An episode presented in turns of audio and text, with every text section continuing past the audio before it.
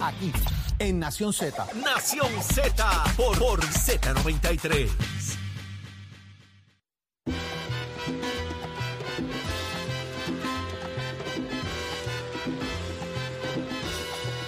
Regresamos, señores, 6:33 de la mañana, Nación Z, Nación Z.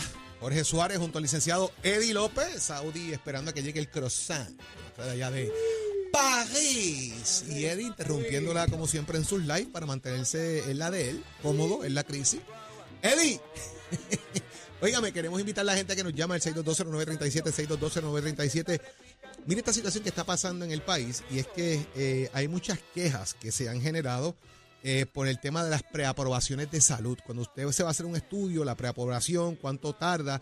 Mira lo interesante. Eh, exacto, y si te lo aprueban o no, Eddie, que eso es otro punto importante. Fíjate esto, el, el presidente del Colegio de Médicos Cirujanos de Puerto Rico, eh, Carlos Díaz, dice que como cardiólogo, si pide un estudio específico a cardiología, no debe haber un delay, un retraso si no autorizan una autorización inmediata. El problema es cuánto tardan, tres o cuatro semanas en autorizar un estudio de una persona que quizás necesita ese estudio rápido para, para una situación de vida o muerte.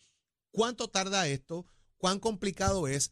¿Cuánto complica el sistema de salud de Puerto Rico? Y si al fin y al cabo esto es todo un beneficio para las aseguradoras y pone en riesgo la vida de la gente. Me parece que ese es el debate de alguna forma que se ha levantado. Eddie, ¿cómo tú ves esto? Mira, evidentemente esto tiene que ver con un servicio que es eh, súper básico, ¿verdad? Y súper necesario. Ah, que hay gente que lo abusa y que quiere hacerse tres MRIs al año cuando nada más tiene derecho a uno. Pues pudiera ser, pero aquí hay una figura de un médico envuelto con una licencia, porque tú no te puedes ir a hacer cualquier estudio así porque sí, porque te dio la gana. El médico obviamente te, te, te manda a hacer el estudio porque tiene que tomar una decisión. Y las aseguradoras tienen unos burócratas allí que están para velar lo que le llaman el, el, el ¿verdad? El, su línea de hacer dinero. Al final del día, esto es un negocio y representa para ellos una ganancia versus el costo de hacer negocio. ¿Cómo se eleva ese costo? ¿Cómo se muchas veces se duplica? Eh, pues eh, es, lo que estas personas que a veces no tienen un título de medicina, no tiene ningún conocimiento de medicina, simplemente del el asunto fiscal de gasto versus ganancias, ¿verdad? Eh, ¿Cómo eso pueden hacerlo? Y hay personas en todos los niveles que te pueden hasta limitar la estadía en un hospital, hasta limitarte también lo que son estos estudios necesarios para que de nuevo el médico que conoce tu historial, que lo tiene frente a ti, que está viendo tus padecimientos, pueda tomar una decisión informada. Y me parece que esto ya es bastante recurrente, Jorge, y estoy seguro que si abrimos las líneas ahora a, los amigos al 6220937, 6220937, nos harán muchas historias de lo que han vivido en este asunto, desde hueso roto hasta, ¿verdad?, situaciones mucho más complicadas, con condiciones apremiantes que requieren para que el médico mínimamente pueda recomendar el tratamiento, ya sea eh, de medicina o de lo que sea, y ese tipo de ok del plan del plan fiscal, del plan médico, es casi un plan le limita, es casi un plan fiscal, ciertamente, les limita eh, la obtención de su tratamiento, que al final del día es lo que necesita cada persona. Mire esto, 622-937, 622-937, llámenos y ah, cuéntenos su historia, señores. Mire, la licenciada Alba Reyes, presidente de la Asociación de Laboratorios Clínicos, estableció que es un paso adicional que obstaculiza de forma más ágil la detención y tratamiento de enfermedades. Ejemplo, mencionó que recientemente una aseguradora comenzó a pedir una preautorización para una prueba que mide eh, tumorales.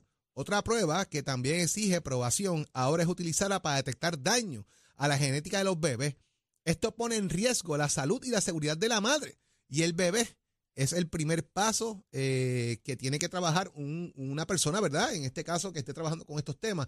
Tenemos a eh, Nidia de Nidia Arroyo, de Barranquita. Buenos días. Buenos días, buenos días, buenos días. Qué bueno tenerte con nosotros. Cuéntame, cuéntame tu experiencia. ¿Cómo tú ves esto? Mira, yo he tenido varias, pero te voy a contar una sola. Yo llevo a mi esposa, estaba de emergencia en un hospital de ahí bonito, un hospital disque famoso. Ajá eh, y lo llevo porque llegó a casa con fiebre y un dolor de espalda horrible. yo le hago la prueba del COVID casera, me salió positivo, lo llevo a Menonita, de ahí bonito, no quería decirlo, pero lo voy a decir. Entonces, eh, lo llevo, él no podía caminar del dolor de espalda, ya llevaba varios días con ese dolor de espalda. Ok, me lo atiende rápido y yo digo al doctor, mira, tiene un dolor de espalda, este, demasiado, me le pueden hacer un CTE o una placa, pero una placa yo la traigo aquí. Yo tengo la placa aquí, la en mis manos, que usted la puede ver. El doctor me dice estas palabras, me dice, mire señora, aquí el médico soy yo. Fue lo que me dijo. Y yo, el hospital no está apto para enviar a hacer CT ni MRI. Yo le digo, ¿cómo que no está apto? Porque mi esposo paga un plan. Le dije yo. Y él no se hace MRI ni CT hace tiempo. Pues nada, y salió porfiando conmigo, hasta me sacó del cubículo de la oficina. Entonces, cuando al rato me llaman y me dice, mira, tu esposo se le va a hacer un CT, más se, le hizo un CT, salió bien mal de espalda, se le va a hospitalizar porque hay que hacerle un MRI. eso no fue lo que usted pidió. Y yo, busco al doctor. Y yo le digo, doctor, eh, mi esposo no, necesita el MRI. No, lo mandé a hacer porque este porque el CT dio algo que no no se ve. Yo le dije, yo se lo dije, yo soy enfermera. Y yo le dije, yo se lo dije. Es que pasa, mi esposo salió con caudequina. No sé si ustedes saben lo que es la palabra caudequina. No, yo desconozco el término. Ok, caudequina es, que le dicen en español, que eh, nosotros acá cola de caballo. Okay. La parte lumbar de mi esposo, de mi esposo, está, los huesitos están triturados. Él camina doblado. Oh, Él camina doblado. Este, pues ya tiene esa condición, ya hay que llevar, sobrevivir con esa condición. Luego vuelvo otra vez y lo llevo, me topo con el mismo doctor, me pasa casi lo mismo y yo le dije, espérate, no, yo tengo que reportar a este doctor porque este doctor no es conmigo nada más, es con varios. Y me fui para, para, para, ¿cómo se llama eso? Para... A otro hospital. a, a, reportarlo, me fui a reportarlo. Yo sé que no duró una semana porque lo sacaron. Ah, porque no fui yo nada más. Pero la experiencia con el plan médico fue, que es particularmente lo que estamos trayendo, ¿se, se negaron en algún ah, momento a la aprobación? Se negaron, se negaron. Se negaron porque no era necesario hacerlo. Increíble, Nidia, como pone en riesgo la salud de la gente, ¿verdad? Es complicado, pero yo, vamos. Yo llamé, al, yo llamé al plan médico rápido. Y parece que el plan médico tomó acciones en la forma que yo le hablé y entonces ahí, ahora mismo le están negando también un, necesita ver un maxilofacial, se lo están negando. Increíble como venimos con esto, Nidia. Yo te agradezco mucho tu llamada y, la aportación que estás haciendo al tema. Tengo otras llamadas también, quiero darle sí, oportunidad gracias, a los gracias a ustedes, bonito. Tremendo programa. Gracias, por llamar. Gracias, Nidia. Tengo a Dani de Guainabo. Dani, buenos días. Sí, buenos días. Saludos, Dani. Bienvenido a Nación Z. Saludos, buenos días. Este, eh, un tema bien interesante y pues este, un tema que la queja a la gran mayoría de los puertorriqueños. Este, en el caso mío, pues algo bien sencillo. Eh, yo soy un agente de la policía y que no sé si en un momento hoy van a legislar para que los servicios a nosotros y a los familiares de nosotros fueran gratuitos. Pero algo tan sencillo como yo llevar a mi nena al hospital a la emergencia le dieran una receta firmada por un médico y cuando fui a, comprar un medicamento en la farmacia me dijeron no te podemos despachar el medicamento porque tu doctor primario no está firmando la, la, la orden, la receta. Y yo dije, bueno, pues eso significa que, que si el doctor primario de mi nena está en México y se va a tardar cinco días, pues la nena mía se muere no me pueden despachar el medicamento, algo tan básico y tan sencillo como eso. Increíble. El tema también de la firma y la receta, de quién firmaba la receta. Eso va atado a, que no había tan siquiera una firma digital en el documento. lo que pasa es que el médico primario no estaba disponible, se lo recetó un segundo médico, por lo que entendí. Me, me corrige si me equivoco. Sí, sí, correcto. Pero independientemente, o sea, eh, es un médico autorizado y tiene la licencia o no. Claro. Exacto, exacto. Y tiene la receta está firmada con tu licencia y todo. Este, así como yo, hay cientos, si no miles de puertorriqueños este, pasando por esa misma situación, que es algo tan básico. Increíble, mano. Gracias, Dani, por tu experiencia con nosotros. Oye, me, eh, y fíjate que eso es ya cuando ya tú tienes un diagnóstico, o sea, estás requiriendo el tratamiento. incluso, o sea, y si no está, también está la firma digital. O sea, yo creo que eso se está aceptando en todos lados también, pero pues vamos a ver qué pasa con eso. Tengo a Luis de Corozal. Luis, buenos días. Sí, muy buenos días. Saludos. Eh, bonito, bonito programa. Cuando Leo llegue, cuando Leo llegue me da besitos en el cuti. Lo daremos, nada personal. Cuéntame. Pues sí, señor. Pues mira, pues yo le digo a ese señor, lo que el caballero está hablando ahí tiene mucha razón porque eso hay muchos médicos así. Pero yo nunca, yo mi plan médico, pues hay mucho, muchas secretarias que no te asesoran. Yo voy a hacer un estudio a Bayamón, no, no tenía autorización del plan la secretaria me dice, si va directamente a la oficina del plan en tal sitio, te dan, inmediatamente te dan. Hice el número uno. Me dieron la... Y el mismo día me hice, pero el problema de esto es que las secretarias no te asesoran de lo que tú tienes que hacer. Pero, ok, tú fuiste a buscar un servicio eh, necesitamos autorización y te dijeron ve a la oficina del plan médico para que te autoricen directamente, o sea que la gestión la hicieras tú directamente. Es correcto, fui y le hice yo mismo. Pues entonces nosotros a veces los pacientes queremos que nos den todo a la mano también. Digo, y, pregunto yo, ¿no es parte de la gestión de esa preautorización que la oficina del médico se encargue de hacerla para facilitarte la vida como paciente y que tú no tengas que dar cinco vueltas adicionales? Es correcto, tiene mucha razón, pero te tarda, la gestión te tarda. Y ese es el cuestionamiento. ¿Por qué tarda? Porque está tu vida en riesgo. Yo, oye, son miles de, peticiones que se hacen. Pero, ¿cómo eso se filtra? ¿Cómo, ¿Cómo funciona? Es la pregunta, ¿verdad? Al fin y al cabo. Sí, pues, pues entonces yo estoy en Bayamón ya, solamente me tengo que mover de una esquina a otra esquina. Pues fui yo, a mí me interesaba hacerme el estudio. Pues yo inmediatamente fui y me hice la gestión.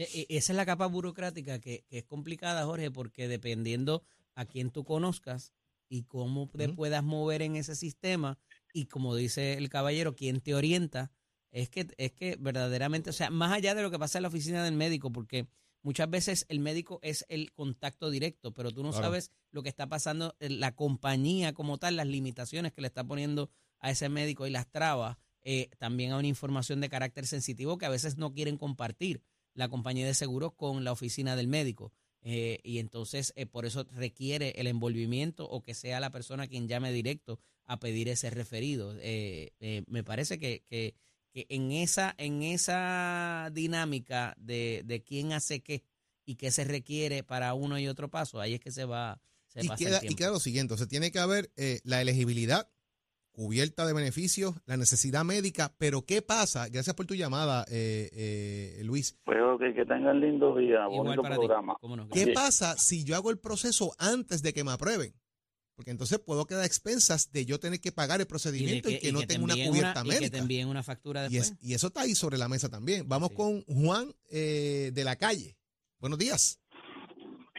Buenos días, mi gente. Saludos. Saludos, Juan. Saludos. Bienvenido. Mira, este, yo recuerdo en mi tiempo cuando joven y para la época mía, en cada jefe de familia tenía una tarjeta particular. En esa tarjeta estaban anotados todos los miembros y componentes de, la familia. Tú ibas a tu hospital, por ejemplo, ibas a hacerte, qué sé yo qué, un chequeo dental, pues tú ibas con esa tarjetita, ibas a récord médico, con ese récord médico, iba, te sentaba allí a esperar a que el dentista te atendiera, te atendían, con tu mismo récord médico iba a la farmacia, te daban los medicamentos, entregabas tu récord médico y te dieron tu servicio. Pero ¿qué pasa? Aquí todo, acuérdate que aquí somos copiones.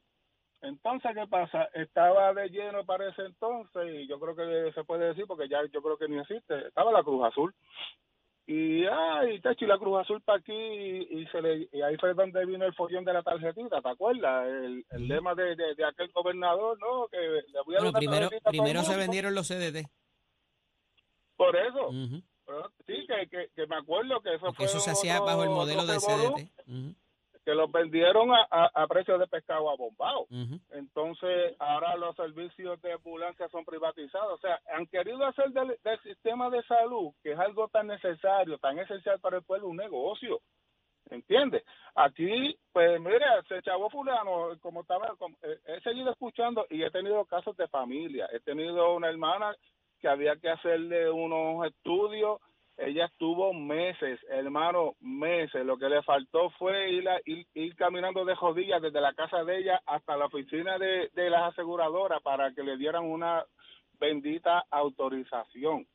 ¿Tú sabes lo que es eso? Ellos allí sentaban en una oficina que no sienten ni padece y el, y el paciente, la persona que realmente necesita, que tú lo ves en los hospitales, tú, tú pasas por los hospitales, hermano, tú ves en las caras de esa gente con ganas de coger las que y mandarlo para allá tú sabes dónde, de coraje. O sea, ellos se creen que porque la gente va a un hospital, van allí a coger aire, hermano. Cuando uno va a un hospital es porque uno tiene una necesidad. Oye, atiéndalo.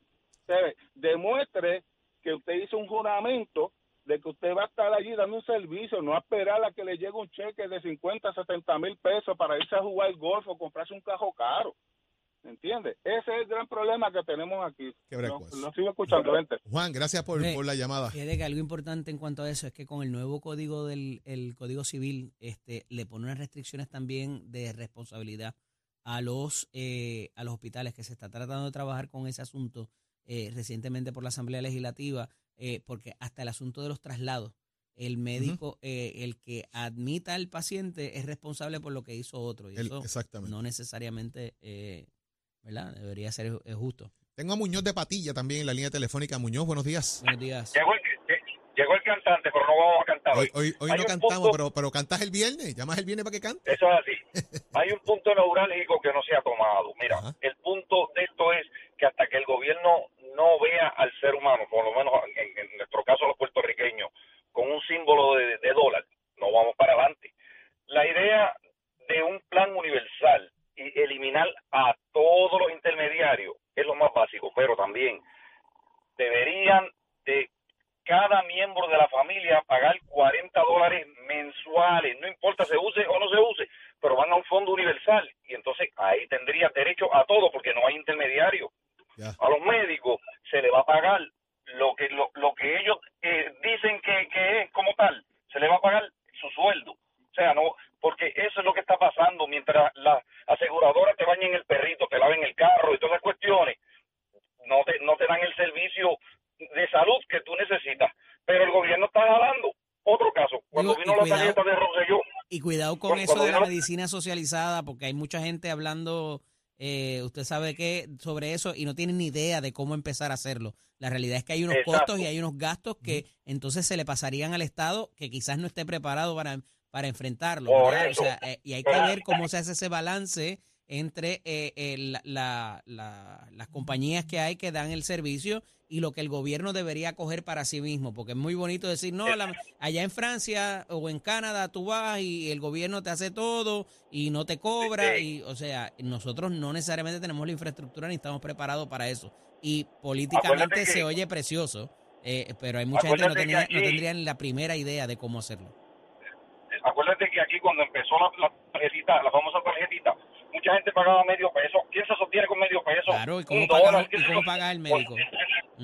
¿Entiendes? Por eso, un, mira, un sueldo, o sea, un pago universal de cada miembro del hogar, 40 dólares. Otra, y también otra de, de, de lo que la gente no ve, es que los médicos hicieron grupitos, y en la montaña, y en el sureste, hicieron un grupo de médicos para ellos arañar, no seamos, no seamos ciegos, eso fue lo que pasó con el plan. El plan empezó bien, empezaron a vender hospitales que no debieron haberlo hecho, pero claro, para, para quitarse un problema de encima, pero se echaron un problema grave a los médicos, tratar de hacer grupitos donde ellos controlaban todo.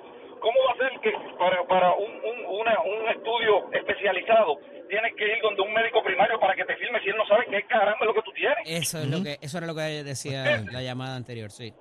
Pues claro, por eso es que te digo que, hasta la perra cuando lo da gratis chilla. 40 dólares, si, hay gente que paga 500 por un plan médico y no lo usa, gracias a Dios. ¿Entiendes? Hay que ser justo y, y yo sé de como te digo, pero es la verdad. Nada, si tú no le echas una alcancía como tú esperas tener,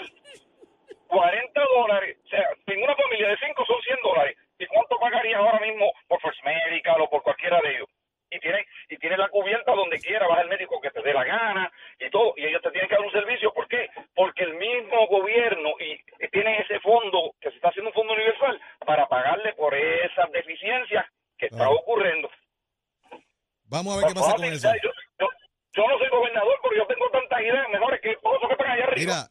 Mira, chille, no chille la perra y que ver con eso. Gracias por tu llamada, hermano. Claro que sí. Estamos viendo, el cantamos. Un abrazo. El viernes cantamos. Dale. La gente, la gente de Nación Z son los mejores, nuestros oyentes son los mejores, y usted ve las ideas, los planteamientos, cómo las cosas pasan en Puerto Rico. Aquí se le sube el volumen a la gente, señores. Vamos a los deportes a ver qué está pasando, Achero.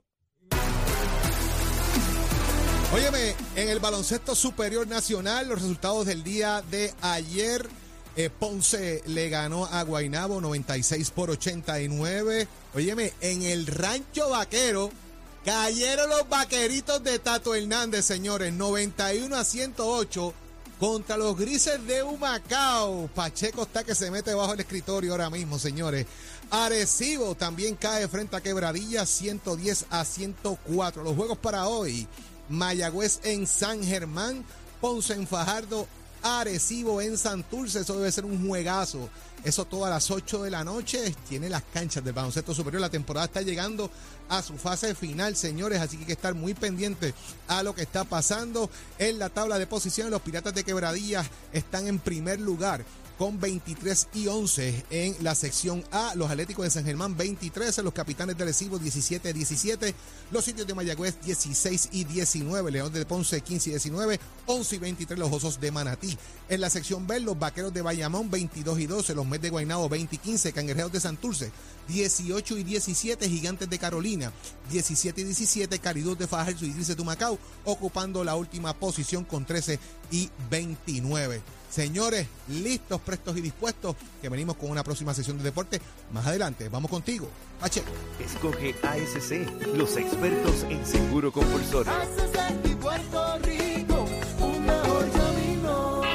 Buenos días, Puerto Rico. Soy Manuel Pacheco Rivera con el informe sobre el tránsito. A esta hora de la mañana se mantienen despejadas todavía gran parte de las carreteras a través de toda la isla, pero ya están congestionadas algunas de las vías principales de la zona metro, como la autopista José Diego entre Vega Baja y Dorado. Igualmente la carretera número 2 en el cruce de la Virgencita y en Candelaria en Toa Baja. Y algunos tramos de la APR5, la 167 y la 199 en Bayamón. También la autopista Luisa Ferrer en Caguas, específicamente en Bairoa y la 30 entre Juncos y Gurabo. Ahora pasamos al informe del tiempo.